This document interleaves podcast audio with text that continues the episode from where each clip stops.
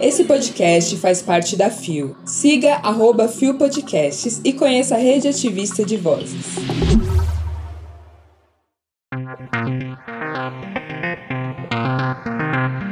Líder religiosa diz que não poderá ser homofóbica se Lula for eleito. ANTRA e a BGLT entram em ação contra o novo RG. Por que não devemos votar em candidatos LGBTfóbicos? Quinta-feira, 27 de outubro de 2022. Olá, eu sou Isa Potter e esse é mais um Bom Dia Bicha. E hoje tá babado, viu? Eu não sei se eu rio ou se eu choro com as notícias, mas segue aí o baile porque. Ai, ai, gente. É piada, as notícias que vai sair aqui é piada, né? Eu, eu tô achando que é piada, isso é pegadinha. Levanta, viada, vamos assistir. O seu podcast diário de notícias sobre as comunidades LGBT QIAP+. Seis e ônibus. Deu no G1. Líder religiosa diz que não poderá pregar sobre viadagem se o PT governar o país. Publicado em 18 de outubro de 2022 por Gabriela Macedo.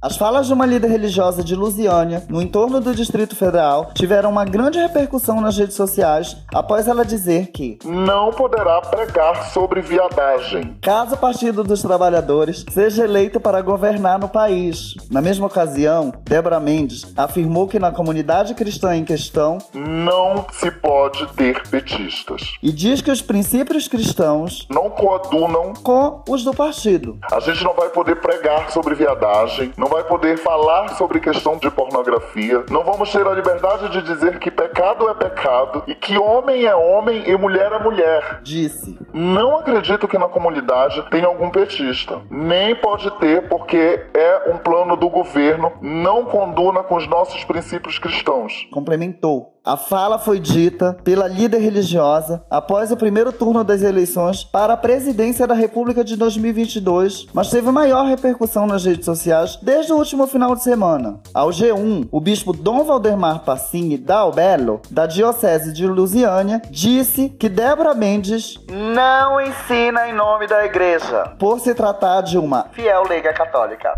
É pra rir, né, bicha? Tô passada. A menina não é respeitada nem pelo bispo. Imagina se a gente quer saber da opinião dela, gente. Ah, tadinha dela, né? Pelo menos eu tô botando meu ódio pra fora. Ganhou lá os 5 minutos de fama dela na internet. Não preciso nem falar nada, gente. Isso aqui é uma risada irônica, tá? Porque, sinceramente, se nem o bispo acredita, o povo vai acreditar, mano? Ah, toma vergonha, mas pô. Vai caçar o que fazer, vai, querida. Vai lavar uma louça. Tá culpado!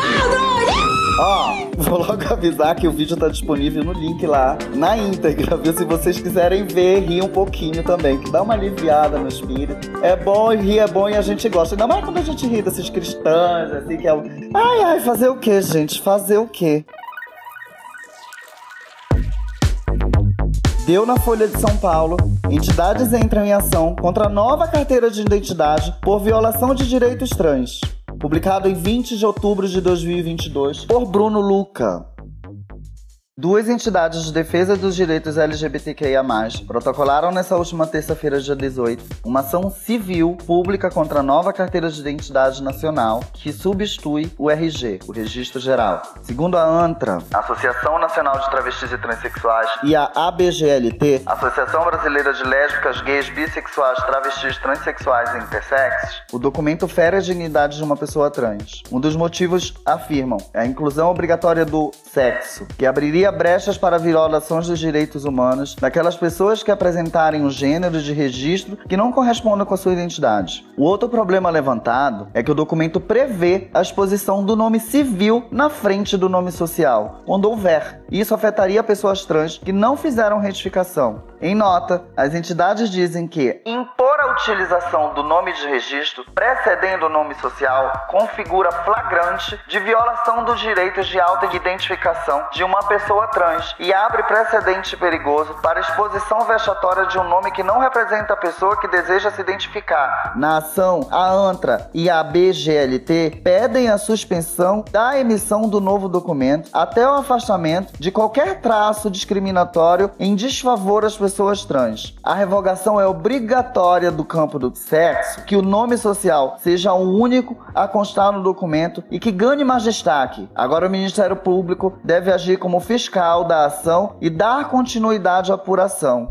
Ai, gente, uh, meu Deus. É, garota. Enfim, né, gente? Ou a gente regride, mas ai, ainda bem que esse negócio vai acabar. Vai acabar e vai acabar. A gente vai recuperar muita coisa, gente. Eu não vou nem fazer campanha aqui porque a gente já sabe que como é que tá essa situação. Inclusive, a próxima matéria a gente vai falar sobre isso. Eu tô cansada! É retrocesso atrás de retrocesso, né? Esse atual governo, que a gente sabe qual que é, cria situações destas para que nós passamos do melhor para o pior. E essa é a atuação do que tá no governo atualmente. Enfim, eu espero que esse fichete todo com esse rolê seja corrigido, que traga-se o respectivo respeito à comunidade trans e travesti. Você tá me entendendo? Porque a gente precisa de respeito, a gente quer nosso respeito e a gente exige o nosso respeito, tá? É um direito, não é um, um, um favor que eles estão fazendo pra gente, é um direito. Já basta terem matado e continuam matando aí o tempo inteiro a gente. E não vou falar mais muito não, tá? A gente morre até na hora que erra o nosso, o nosso pronome ou que alguém venha,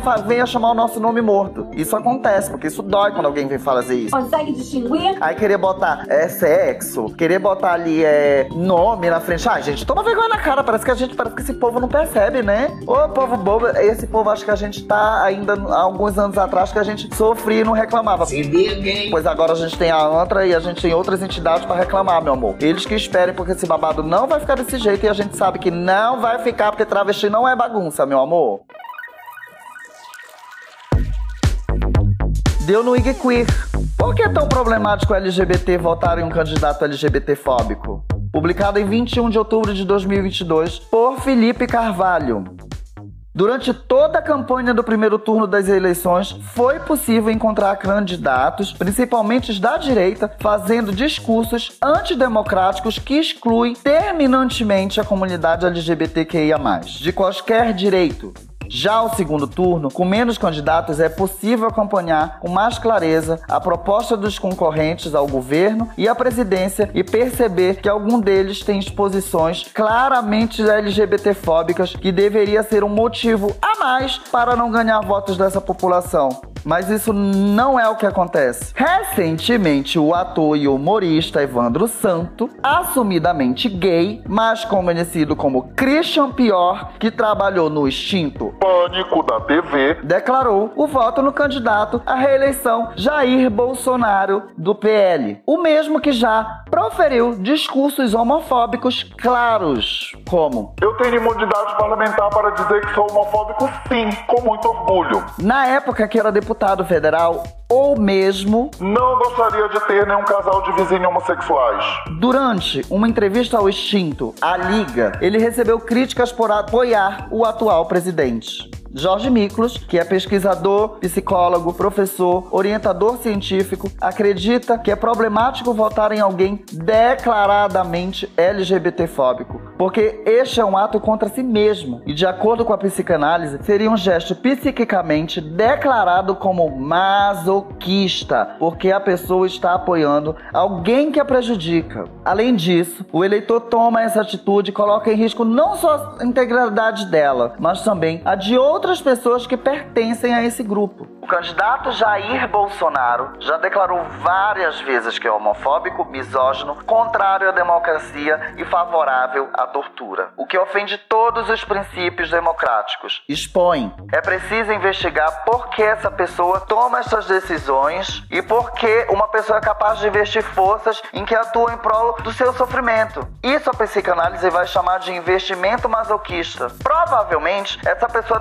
algum tipo de recalque ou vergonha ideológica em relação aos seus, às suas emoções e aos seus sentimentos. Então, voltar para automutilar. Talvez por alguma questão de culpa que pode estar embutido nisso tudo. Comenta. Da mesma forma, a cientista social, assessora de processos internos de uma ONG e mulher trans, Nairobi Souza, acredita que uma pessoa que esteja cavando a própria cova, por estar em um processo de alienação, ela justifica que a internet e as mídias trazem informações suficientes com questões sociais e discutem gênero e sexualidade. Então não há motivos para deixar enganar por candidatos que estejam contra a comunidade. A gente vive no Brasil, que é o país que mais mata pessoas LGBTs no mundo, e as pessoas não conseguem acordar para essa realidade, por isso que estão cavando a cova. Eles acham que vão mudar alguma coisa, mas o bolsonarismo já se tornou um movimento em que as pessoas LGBTQIAP+, não estão inclusas. É um sistema de família que só enquadra a branca, heterossexual e cisgênera. Então essa pessoa LGBT não está inclusa. Não tem como votar em pessoas que têm discursos de ódios racistas, LGBTfóbicos e machistas. Defendo politicamente a dignidade humana e esse sistema destrói